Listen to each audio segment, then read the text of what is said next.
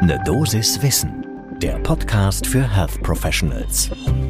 Guten Morgen und willkommen zu Ne Dosis Wissen. Hier geht's werktags ab 6 Uhr in der Früh um Themen, die Menschen im Gesundheitswesen spannend finden. Heute ist das die nicht medikamentöse Therapie beim fortgeschrittenen Lymphödem.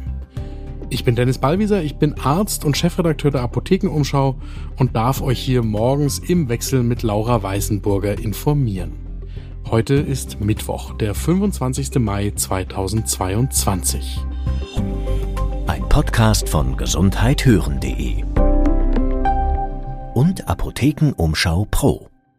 Lymphödeme, die kennen Medizinstudierende schon relativ früh, wenn sie das erste Mal eine Vorlesung über Brustkrebsoperationen bei betroffenen Frauen gehört haben, denn da kommt es unweigerlich zu dem Thema, dass Lymphknoten, die möglicherweise befallen sind, die Lymphknotenstationen vor allem in den Achseln entfernt werden und das ist häufig tatsächlich bei fast einer von fünf Frauen im Anschluss zu Lymphabflussschwierigkeiten kommt und damit kommt es eben dann zu Lymphödemen.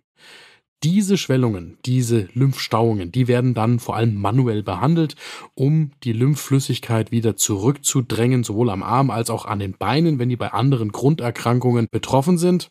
Und in Deutschland gibt es da einen relativ aufwendigen Standard. Das ist die sogenannte komplexe physikalische Entstauungstherapie, die sich aus verschiedenen Komponenten zusammensetzt. Also zum Beispiel der manuellen Lymphdrainage, der Kompressionstherapie, dem entstauungsfördernden Sport oder der Bewegungstherapie. Dann gehört die Hautpflege dazu und außerdem auch noch Selbsttherapien, für die die Patientinnen und Patienten aufgeklärt und dann in Schulungen darauf vorbereitet werden. Und was das alles eigentlich bringt, das hat das Institut für Qualität und Wirtschaftlichkeit im Gesundheitswesen, das IQWIC, jetzt versucht zu untersuchen. Das lohnt einen genaueren Blick zum ersten Kaffee des Tages. Das IQWIC hat versucht, eine sogenannte Nutzenbewertung durchzuführen im Rahmen eines Moment Health Technology Assessment. Aha. Bei einem solchen Health Technology Assessment versucht das IQWIC die Daten, die Evidenz für ein bestimmtes Verfahren heranzuziehen und dann in einen Abschlussbericht zu packen. Der liegt jetzt hierfür vor und dafür haben sie versucht, alle Studien einzusammeln, die es zur Behandlung von Lymphödemen auch international qualitativ hochwertig gibt. Das Spannende ist, dass das im Rahmen eines sogenannten Themencheck Medizin durchgeführt worden ist.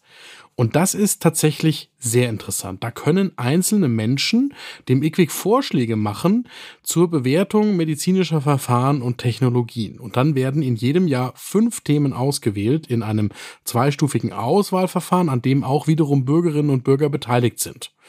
Und der gesetzliche Auftrag für das IQWIC sieht vor, dass das solche Themen sind, die für die Versorgung von Patientinnen und Patienten von besonderer Bedeutung sind. Und da würde ich jetzt hier einen Haken dran machen, denn das gilt aufgrund des hohen Leidensdrucks von Patientinnen und Patienten mit Lymphödemen in jedem Fall. Das ist spannend für viele Menschen. So, was hat das IQWIC gefunden?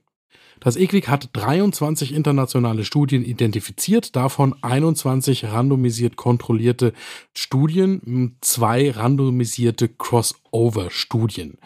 Insgesamt sind etwas mehr als 1000 PatientInnen in den Studien untersucht worden. In 19 von den 23 Studien tatsächlich ausschließlich Frauen.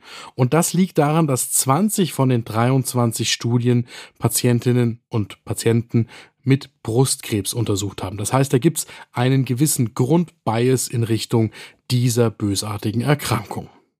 Das heißt jetzt bezogen auf das Lymphödem natürlich, dass es jetzt vor allem Daten für Lymphödeme der Arme gibt und fast keine Daten für die Beine.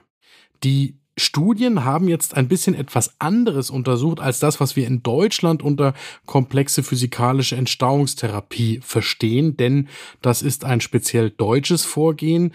In den internationalen Studien geht es dann eher um Teile und auch andere Verfahren. Also dazu gehörten manuelle Lymphdrainage, Kompression, Sport- und Bewegungstherapie, verschiedene andere Verfahren wie Kinesiotapes, intermittierende pneumatische Kompression, der sogenannte vaskularisierte Lymphknotentransfer, Lasertherapien, Akupunktur, Thermotherapien und die Verabreichung von plättchenreichem Plasma. Das führt dann im Ergebnis dazu, dass tatsächlich keine Studie die komplexe physikalische Entstauungstherapie selbst untersucht hat, aber man kann Ableitungen daraus ziehen für einzelne Verfahren. Zu den Ergebnissen.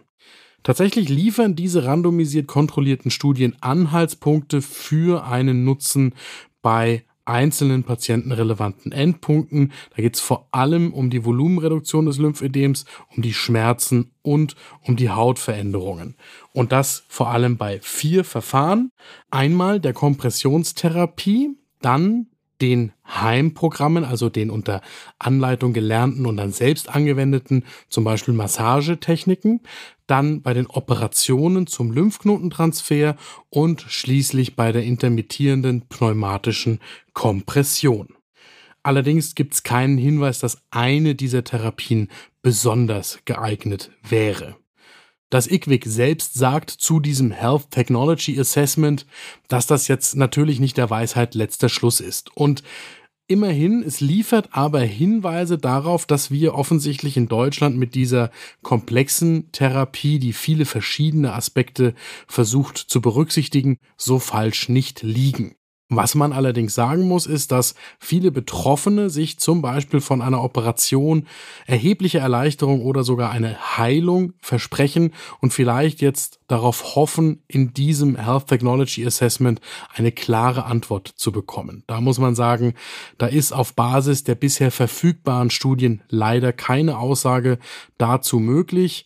Und das ist dann natürlich immer auch eine Frage, wann gesetzliche Krankenkassen die Kosten von solchen Behandlungen übernehmen. Und auch da sind wir im Moment in der Situation, dass die Datenlage einfach zu schlecht ist, als dass man da abschließend etwas Allgemeingültiges sagen könnte. Deswegen nehme ich aus der heutigen Folge für mich vor allem mit, dass es sich lohnen würde, solche etablierten, schon lange angewendeten und gerade komplex aufgeteilten Verfahren in Studien sauber zu untersuchen, um da die Evidenzlage und damit die Versorgung der Patientinnen und Patienten zu verbessern. Das war eine Dosis Wissen für heute. Die nächste Folge gibt's am Freitag ab 6 Uhr in der Früh, überall da, wo ihr Podcasts hört. Ein Podcast von gesundheithören.de und Apothekenumschau Pro.